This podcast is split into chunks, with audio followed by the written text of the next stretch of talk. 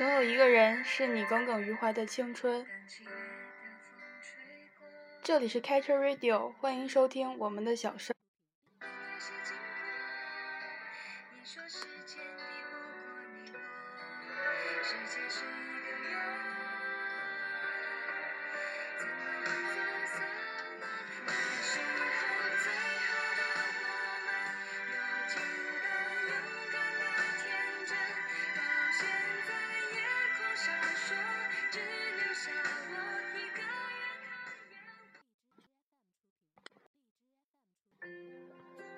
收听开车 Radio，我是叶子，我是大飞呀。呃，就是这期因为我感冒，所以声音可能稍微有一点不好啊。嗯，这期我们准备跟大家聊一下《最好的我们》。嗯，这个就是最近因为剧比较火，然后再加上之前就是达菲亚也看过这个小说，然后所以我们就打算正好就聊一聊这个。然后，之所以这么长时间都没有录电台，是因为最近期末了，然后大家都忙着要考试嘛，然后我们也忙着考试，然后好不容易考完试，然后大飞还没考完吧？没。然后他明天还有一个考试，而且我们马上就要去军训，所以就是这个是靠撑起电台才华的我，就是强烈要求下，就是抽了这么一天，然后录一期电台。然后下次再录可能就是军训回来了，然后我们本来是想请请同学就是一块儿聊一聊，因为这个剧主要是青春嘛，然后但是因为就是期末，大家时间可能也不太好凑，所以我们就也没也没找同学，嗯，下次有机会，下次有机会的话就找他们当我们的嘉宾。嗯，你说点什么呀？我说什么呀？嗯，你那咱们直接直接就进入咱们的主题，最好的我们。然后就是这个剧正好就是大结局了嘛。嗯。大结局怎么样？你应该挺喜欢的吧？你不是耿耿于怀党吗？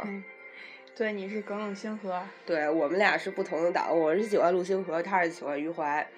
但是其实我是喜欢陆星河是有原因的，我是站在人设的角度出发，他是带带入了个人色彩。主要我也是有原因的，主要我一开始我是先看的小说，小说里面根本没有陆星河这个人设。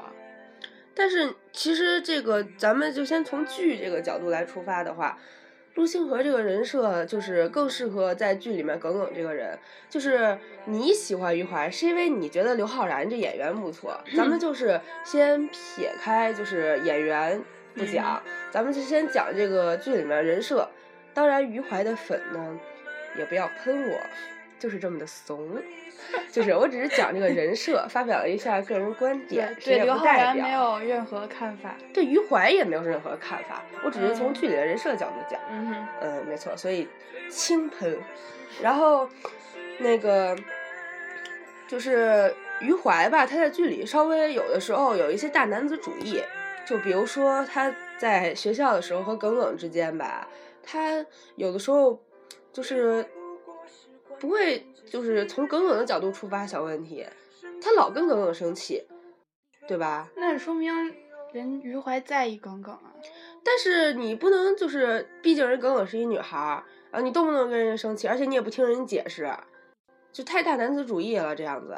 但是你想，人家那时候十八岁，还是小朋友。但是那你有对比就那什么了呀？你看陆星河，那只能说明陆星河太成熟。陆星河的话，他陆星河他就是，首先陆星河他喜欢耿耿，他敢说出来。虽然这个在就是高中这个阶段确实就可能不提倡早恋，但其实现在小学生都早恋，所以呢，呃，但我们电台不会宣传这种东西，我们只是聊这个剧，所以呢，陆星河就是他在剧里面各方面。就都会比余淮这个人设稍微强一些，就是他首先他喜欢耿耿敢说出来，其次他就是虽然他不爱学习，但是他有自己追求的东西，他喜欢就是画画嘛，然后人家就嗯勇敢的去追求了。这这点比耿耿和余淮都强。就是余淮他是，他是因为家庭原因就有一些牵绊，然后耿耿是他永远就是下决定的时候都不会那么果断，就是他妈跟他说什么，他最开始都不会抗拒，但是后来就是自己就是 有主见了。对有主见了之后，他又会去跟他妈说怎么怎么着。所以他最开始全都是他妈说什么，他就是反驳不过，就只好听。也可能是他妈太强势了，但是我觉得他们都没有就是陆星河比较那种坚定，人家有自己的目标就勇敢去追求。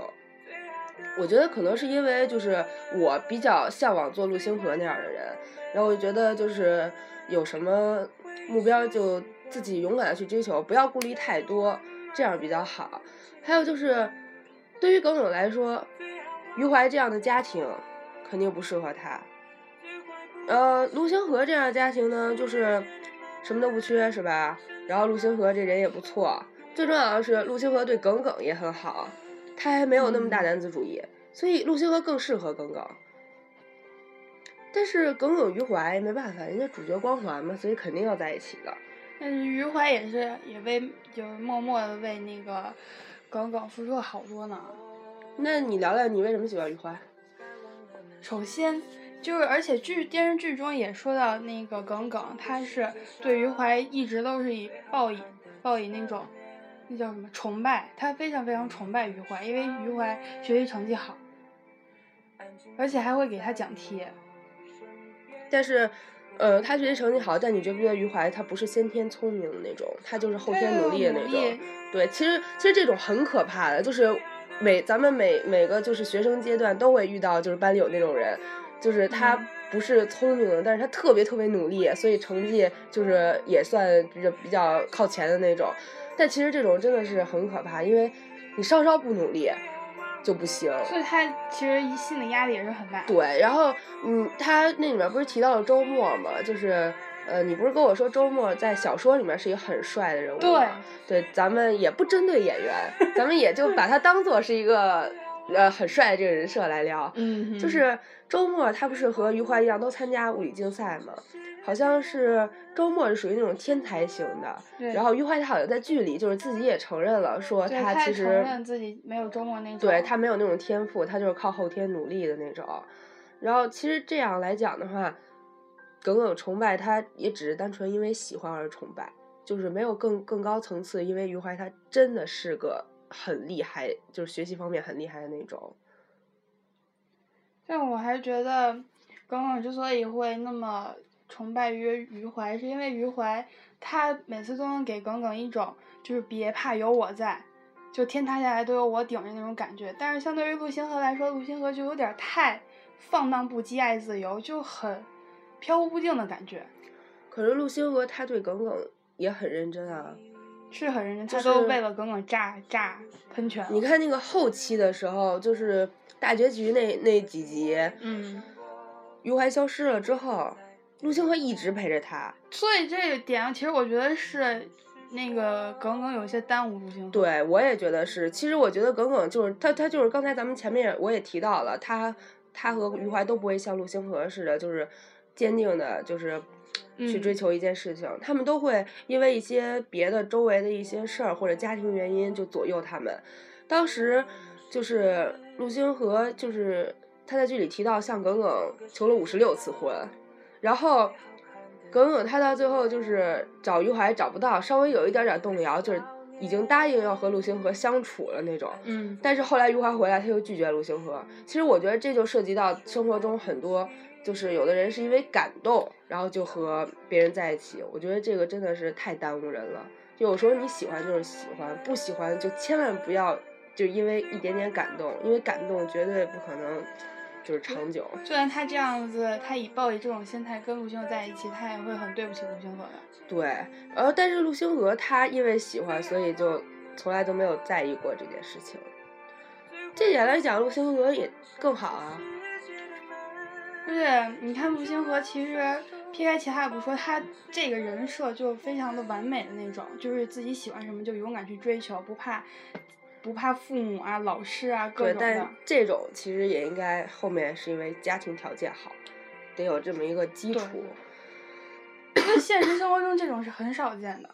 然后那个就是，你有一集就是好像是大结局前两集吧，就是他余淮参加物理竞赛那一段儿，那一段就是当时我就是也是室友嘛，然后我那个室友就说他觉得那一段儿余淮和耿耿两人都太可气了，就是余淮是不好好参加竞赛，非要嗯，打电话，耿耿是在考试的时候打电话。我觉得他们俩真的就是分不清轻轻重，就是那个时候为什么就俩人分开就那么一点点时间？之前是谁都不肯承认喜欢谁，然后但是分开那么一点点时间，非打那电话不可。结果就是竞赛竞赛没考好，嗯考试考试也没考过。我觉得这个他们俩真的是不如陆星河。人家陆星河就是说好要去考那个美术学院，人家就去了。人家中途虽然说也给耿耿打过电话，但是人家就是考试这件事情，人家还是很认真的对待的。嗯然后小说里面就是跟剧里面有什么不同吗？有挺多不同的。哦，就那个谁，简单，简单和周末，小说里面不是说简单一直都是专注于那个谁叫什么来着？韩旭，韩旭，对，简单一直都是就是很喜欢韩旭，而且小说里面有说到，简单他这个人真的很简单，他认定一件事情就绝对是从头到尾的认定，就这还是跟他那个有一个非常好的家庭，他的父母就是属于那种，好像就是他父母就是同学，同学然后发展到恋人，然后成为亲人那种。所以简单呢，就是也想像他的父母一样，找到一个一直能对自己特别好的，只要他认定了的话，他就会一直就对那个人特别好，就像他对贝塔，他对耿耿。但是我觉得电视剧改成他最后跟了周末，这就有点儿，就是改的太快了，太突然。对，就没有看我看小说的时候，就是他默默的离开了含蓄，那种嗯心疼简单的感情要强烈。我觉得就是你说这个我也想过，然后最主要是剧里面周末又有点儿是吧？对，然后当时我看了一下演简单这个演员的微博，他他倒是也写了，他说他当时跟编剧讨论，说觉得，呃，那个简单这种女孩不会轻易的就是喜欢另外一个人，然后但是编剧就是说，呃，简单她是一个就是人很简单的这么心理也很简单这么一个女孩，她就是希望有一个人能像她对韩旭对她那样那么好，这个时候周末出现了，所以她会自然而然的就会把对韩韩旭那种好，就是直接转到对周末身上。所以，然后而且她这个演员说，她觉得简单也确实需要一个对他好的人，然后他就嗯想，既然如此，然后就简单周末自然而然就给简单一个好的结局吧。嗯，然后其实这样讲也理解。然后简单和含蓄这一对儿吧，真的就是含蓄，他就是也是那种，他也不能说是完全不喜欢简单，他就是那种喜欢却又不承认，他又不敢去承认那种。然后再加上他，他也有点，可能他喜欢的不是简单这个人，而是喜欢有一个人像简单对他那么好那样子去喜欢他。他喜欢的是简单对他那种好，他喜欢他都有点把简单对他的好当成理所当然。对他有点喜欢的是，呃，被简单喜欢的这种感觉，而喜欢的不是简单本身这个人。嗯，就像那个剧里面，你想说什么？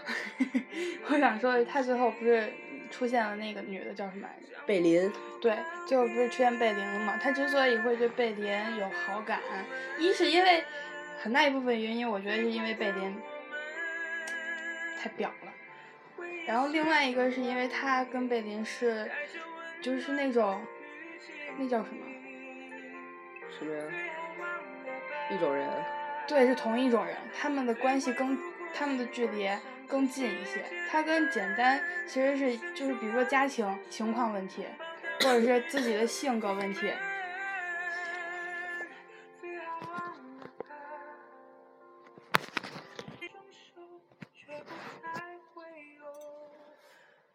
嗯、那个，其其实就是剧里面不是演说贝林他他之所以可以和韩旭那么聊得来，完全是因为他从简单那儿问来的那些话。对。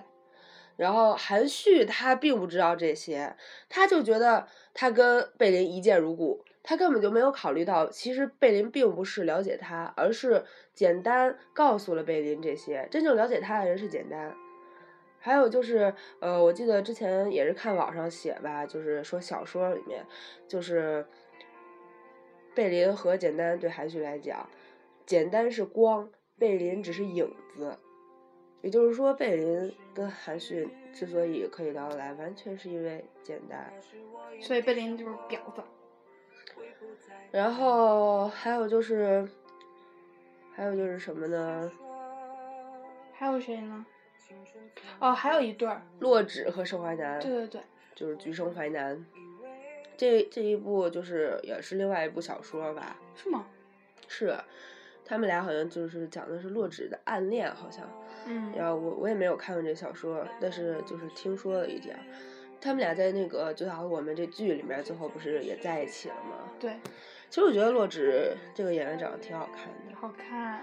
然后，嗯。最后他们俩就是拍结婚照的那一块儿，就是不是有一个环节是盛淮南喜欢洛枳，全世界都知道吗？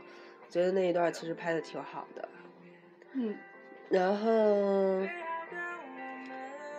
嗯，余淮他，其实他这个人嘛，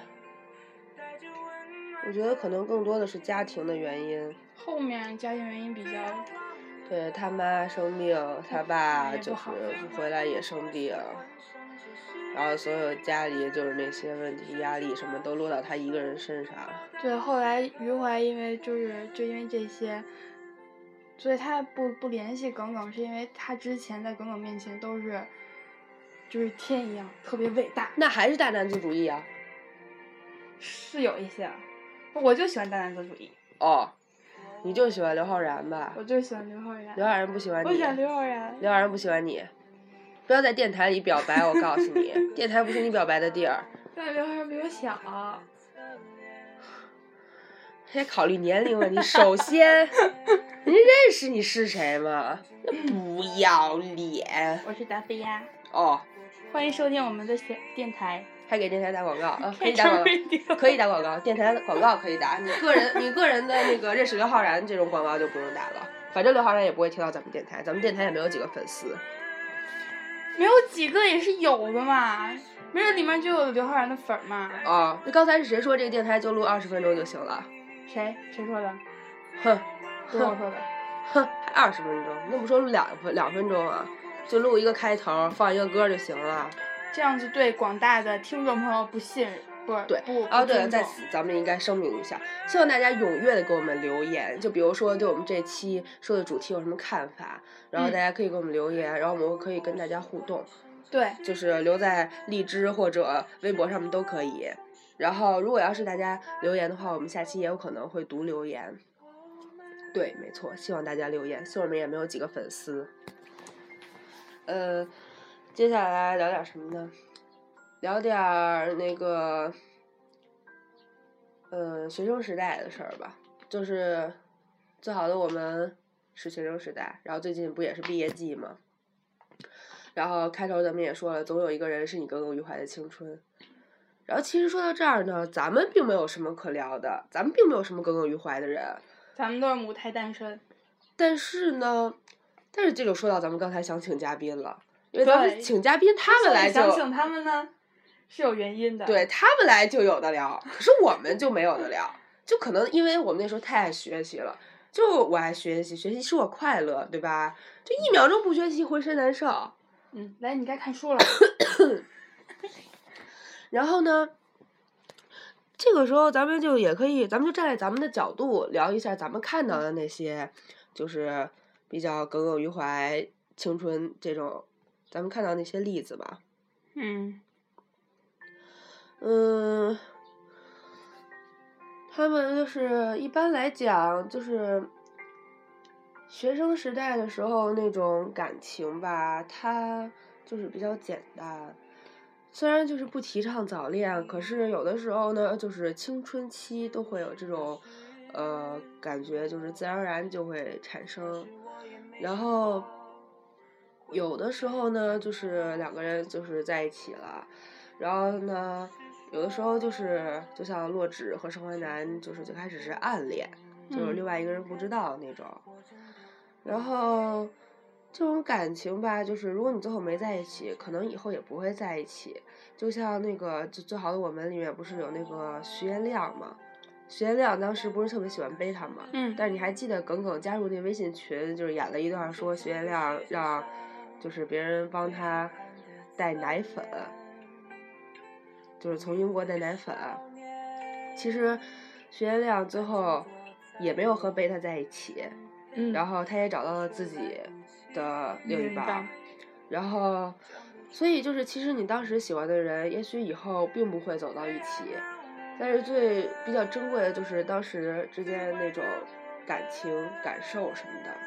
你觉得他的付出啊，那种？对，其实说到这儿，咱们就得说一下徐元亮这个人。徐元亮这个人，他在剧里面就是设置有一点点不合理。你还记得背他走的时候，徐元亮去机场送他。嗯，就是送送完之后，他掏出了一张火车票，就是要去北京的火车票，你记得这个细节吗？啊，我觉得这个特别的不合理，他就是意思就是说他想跟着贝塔去北京，嗯，但也可能不是，我没细看那个时间，那时间是当时那个时间吗？还是说他想回头假期去北京啊？反正没细看时间，反正就咱们就当做他想跟着贝塔去北京来聊一下。他吧就是，首先那个时候是高中生，高中生买一火车票要去北京，这个设置我觉得特别的不合理。怎么？就还上着学呢，突然就是爱情力量肥大，走到北京了。这从家庭学校来讲，双重不合理啊！你突然这人就消失了，你家里人也不知道你去北京。嗯，所以这一点就有 bug 啊。那他最后为什么要把那个撕了呢？我忘了。唉，可能看开了。说清楚了。看开了，想通了。嗯。哦，对，贝塔和那个张平。对他喜欢自己的老师，这个真的是，可能是加上张平比较年轻吧。主要是张平对他好啊。如果要是。我觉得就是因为年龄差距比较小，如果要是一个五六十岁的大叔，贝塔就不一定会喜欢他。了。有人因为贝塔那时候缺少关爱。对他不是就他在那儿上学，他爸他妈都不在身边。对。然后就是，其实也有很多人是学生时代在一起，然后后来就一直在一起的那种。但是很少。嗯，嗯，反正就是珍惜吧。如果要是是真爱的话，就走下去吧。嗯，还聊点什么呢？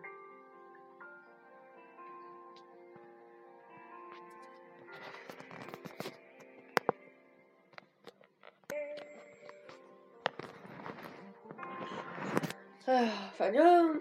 说到耿耿星河吧，我特别喜欢，就是不是耿耿于怀有耿耿于怀这个词儿，耿耿星河人也有句子呀，也有迟迟钟鼓初长夜，耿耿星河欲主天。哇，没听过。你语文学渣。那我来读一段这个，我看那个耿耿不呸，最好我们这个小说里面最开头那个张平。就是他们班主任说的一段话吧。嗯，就是张平在给他们做做做讲解，做记本，就是那种班主任寄语式的东西。我们津津有味的听着。末了，他长叹一口气说：“你们长大就知道了，高中时候交到的朋友。”最贴心、最难得、最真诚、最长久。等到了大学，人都变得复杂了，很难再有真心相待的同学。哪像现在，你们是最好的年纪，最好的时光。你是不是不怕你大学同学打你？不是，大学有好多人呢，是吧？大学。而且高中最好的朋友，咱俩就不是高中同学啊。咱们高中也算同学，咱们高中不是还联系呢吗？我跟你不是高中同学啊，是不是电台又要散伙了？我觉得这个我一个人苦苦支撑电台的才华，就是已经很累了。这段可以剪掉，不剪，留下。嗯，然后简单吧，咱们聊聊简单。简单，他不是最后放弃韩系的时候说了一句话，叫“一厢情愿就得愿赌服输”嘛？对。嗯，其实感觉他吧，他这个人，他可能有点太简单了，所以就是，你记得贝林。来那一阵儿，就贝塔还跟他生气，就是因为贝塔他看到了贝林那个另外一面，可是简单他却不知道，他还把那个贝贝林当好人，嗯，然后还觉得贝塔就是针对贝林，就他那时候我都纳了闷儿，他为什么那时候这么不相信贝塔？就可能因为这个，嗯，这个人设嘛，而且他较简单，所以人就是很简单。然后，就是按照人设来讲，就是耿耿于怀、简单含蓄。含蓄就是那个人很含蓄的那个意思，那个。嗯，哦。嗯，所以人设的时候是这样设的，但是剧里面不是他和周末在一起了吗？嗯。哎，那那个小说里面有聊到贝塔后来有什么？没有过多的描述，就贝塔出国了，对自己去进行自己的发展了。嗯，就是剧刚开头的时候，不是也提到了说，呃，耿耿说了一段话，说那时候的那时候的他是最好的他，但很久之后的我才是最好的我。嗯。然后现在联想到就是余淮的经历什么的，就正好，也就是相呼应嘛。就是耿耿当时成绩也没有余淮好，然后就是余淮学习成绩好啊，参加物理竞赛啊。哎，不过其实余淮当时不是第一年没考上清华吗？第二年才考上的。说他第一年没考上是因为物理竞赛失败，受到了打击。我不记得他失败了，反正就是前三名。第二次没考上吧？不是，我是说高考。高考。对他高考的时候，剧里面说第一年没考上。嗯，对。他复读了一年。对。然后第二年的时候好不容易考上了，结果他妈犯病。那他第一年没考上，就是因为物理竞赛没考好，受到了打击呗。那感觉这个其实他心态还是不好。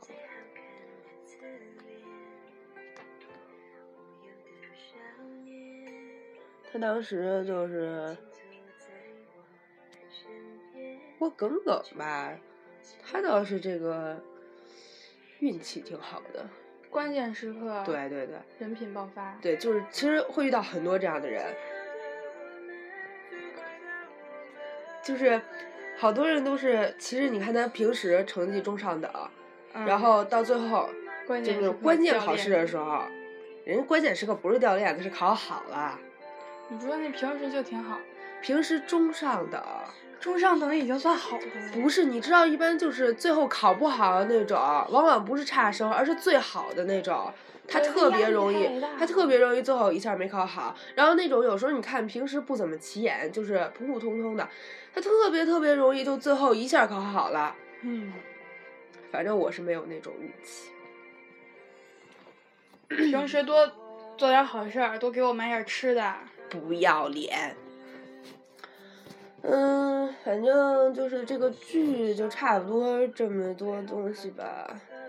嗯，就是如果大家那个在青春当中有也有那么一个是你耿耿于怀的，也可以评论下来，让我们就是分享一下。对，这期呢，给我们的留言就是可以围绕着最好的我们这个剧，也可以围绕着呃耿耿于怀的青春。然后这两方面来留言，然后我们可以下期读一读，希望大家踊跃留言。给你们送棒棒糖吃。对，如果要是我们读了留言的话，咱们可以就是认识的人就算了。对，万一不认识不要，就是故意的啊。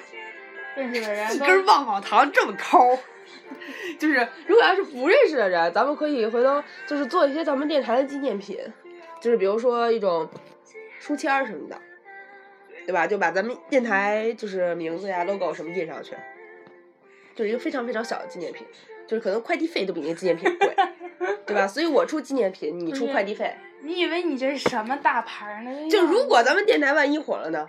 就是如果电台做起来了，咱们可惜没有如果。万一呢？还有一首歌叫什么来着？你能不能？你看你给我气的！你想不想让咱们电台做起来？你是不是又想电台散伙啊？没有。我觉得咱们这么久没有录，咱们电台很有可能就已经粉丝什么的都已经没有了。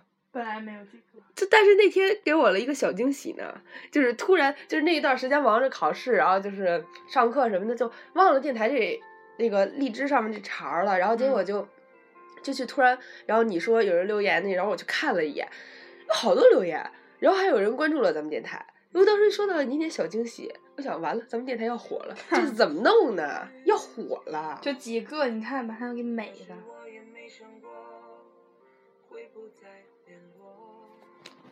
嗯，好，那咱们再聊点什么呢？其实就主要就是没请来嘉宾，你看请来嘉宾就能聊聊他们耿耿于怀的青春，尤其那个嘉宾嘉宾情感经历还丰富，是吧？非常丰富。对，像我们这种没情感经历的人，要不然咱们先替他说说吧。别别别别别，咱们电台不能出卖朋友。那个先聊哪个呢？咱咱们主要想请两个嘉宾，呃，别阿姆斯特那个。你干嘛暴露人家名字呀？那块儿逼，没有名字，逼。这这样吧，咱们先立一个 flag，虽然咱们立的 flag 不一定算数，咱们的 flag 就是说，回头咱们把本人请过来，就是让他亲自跟咱们聊一聊，行吧？就是咱们就是先出卖一点点朋友，可能跟他也不算朋友，友谊的小船，反正本来说翻就翻，咱们就先没有友谊的小船的。就先出卖一点点，然后反正咱们的电台也没什么收听量，也没什么粉丝，就只能靠卖朋友来赚一赚这点儿，赚一赚收听量。怪不是黑电台。然后回头就是咱们请，咱们下次可以真正做一期学生时代，就是关于自己耿耿于怀的青春这种。嗯，但我其实感觉咱们聊的那个人吧，他没什么耿耿于怀的青春，是别人对他耿耿于怀吧。嗯，他肯定也有了。就也有，但是不说出来那种。那不说出来，我们又不知道，所以聊什么呢？咱们咱们瞎瞎聊。就我觉得咱们还是先别卖朋友，就没经过人家同意，还是不要出卖他了，对吧？不是，咱们又不说名儿。你刚才已经暴露人家名逼了。你算了算了算了，咱们是一个就是比较正经的电台，嗯有正义感的。对，就不能随便爆人家隐私。呃，就是咱们还是说一下那个，呃，你记不记得那个潘主任？潘主任最后说，就是反对他们早恋的时候说，你看学校里哪一对不是我拆散的？我 觉得就是，其实学校里面吧，呃，其实这么讲，就是我们高中的时候，就是属于那种，也会有那种一对儿一对儿的，就是大家都心知肚明的那种。老师其实，你看，毕竟人老师那么大岁数了，吃的盐比你吃的饭还多，人什么看不出来呀？人家肯定已经看出来了，但是就是觉得这种积极向上的感情是可以的，就是互帮互助，大家学习成绩都好，嗯然后这种可以。最怕就是这种两个人就是成绩越来越差，就是不学了那种。但是我们我们我看到的那种，一般都是两个人就是学习成绩都还可以那种，所以老师就其实其实这种也睁一只眼闭一只眼。一般那种时候，如果要管的话，可能很极大可能会起反作对对，用其实其实这种事儿吧，然后，嗯，我觉得呢，如果只要是那种正常的，都不用你太去打击。有的时候你这种你越去打击呢，它相反就会起反作用，而且就是呃，反对早恋这是，嗯，主要是怕耽误学习嘛，而且是因为就是呃这种传统的原因嘛，就是一般十三四岁、十五六岁这种就都是学习的时候。嗯。但是呢，这这个咱们就可能会提到一点儿，人家外国外国孩子就是也是十三四岁，人家可能就也已经谈恋爱了，只是在中国不会这样。然后，但是时代的发展什么的，人家有的家长什么的也比较开明。就是人家也无所谓，所以这个时候我觉得看待这种问题吧，就具体问题具体处理，不用非得打击什么的。嗯。然后人家学校里就是现在老师什么的，可能就也不会，嗯，像那个剧里面潘主任说的那样，看见一对拆一对那种。但其实我也见过有那种，就是学校特别严的那种。嗯，反正就是，就是给警告处分什么那种的。但我觉得这个确实有点。严重了，反正就是还是那种警告处分，肯定也是闹的比较厉害。反正就别跟老师对着干呗。嗯。嗯，只要你不太过分，老师一般什么的就还是会睁一只眼闭一只眼的。但主要也看老师，也得看学校。对我们那个，我高中班主任就就不管。但你哎，你不是跟我说当时呃是，你姐的家长？就说他们班主任，他不是跟我一个学校吗？你就说他他妈之前说他们班主任不管，然后他还不是很高兴。我不记得。你的记忆力，就是反正其实有的家长他不喜欢老师不管这种事儿，有的家长他觉得老师应该管，可能这种家长呢属于那种呃比较保守的家长。嗯。然后。别的家长就属于比较开明的家长。其实说到那个潘主任，他拆一对儿，接一对儿拆一对儿这种，有家长也是，他呢就是也会就知道之后他就给拆了。就那个最好我们那电视剧，最后那耿耿他不是于怀他妈不就去找耿耿了吗？但其实他们俩并没有在一起，于怀他妈只是怕于怀有那方面的趋势。于怀他妈说话太，太。根本就没有看到真正的那个他们在干什么，就就所以这这个时候就是，于怀他家长可能是代表一一方面一类的家长，但更多的家长如果要是拆散的话，他可能不是去找人家那个另外一个另外一方，他只是管自己家孩子，嗯，就是跟他说让他们俩分开这种，但其实越是这样的话，人家可能。哪里有压迫，哪里就有反抗。越这样，人家就越不分。嗯，那个我们电台的达菲亚主播现在正心系家里，回家要吃海鲜，所以如果这期我们的时间有点短，很可能就赖他。怪我喽，这也行。嗯，好了，咱们接下来还聊点什么？我觉得这一期我说的比较多，然后我还感冒。声音还不好，所以我觉得接下来应该你主说，就是说好了，最开始就已经定好了，说是你主说，好吧？你想想，你你要接下来你还聊点什么？你清清嗓子是什么意思啊？我感冒，你又没感冒。我觉得你会传染我感冒，然后看我现在嗓子也不太好。就说起我感冒这件事儿，真的是我前几天。我觉得一定是我学习学多了，就是前几天就是突然一下嗓子疼，突然一下嗓子疼吧，然后第二天就是有点发烧，但是后来就是又转为转为流鼻涕咳嗽，现在就有点感冒。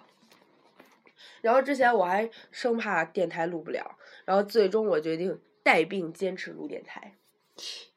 七什么七？不不不，那不快，接下来你说点什么？呃，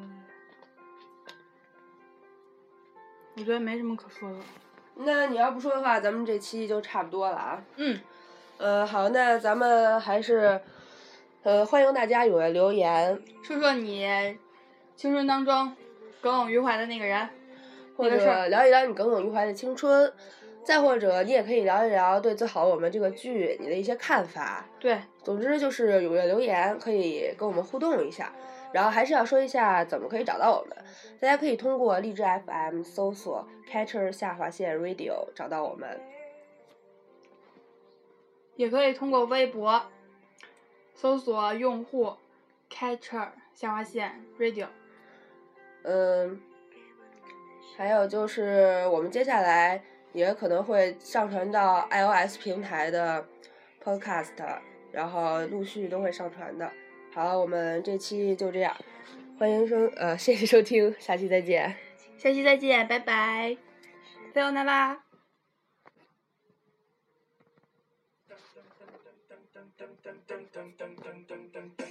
You think I'm pretty without any makeup on. You think I'm funny when I do the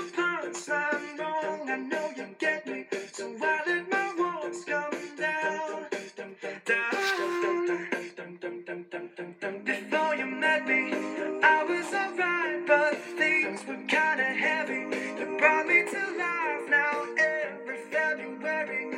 You'll be my Valentine. Valentine, let's go all the way tonight.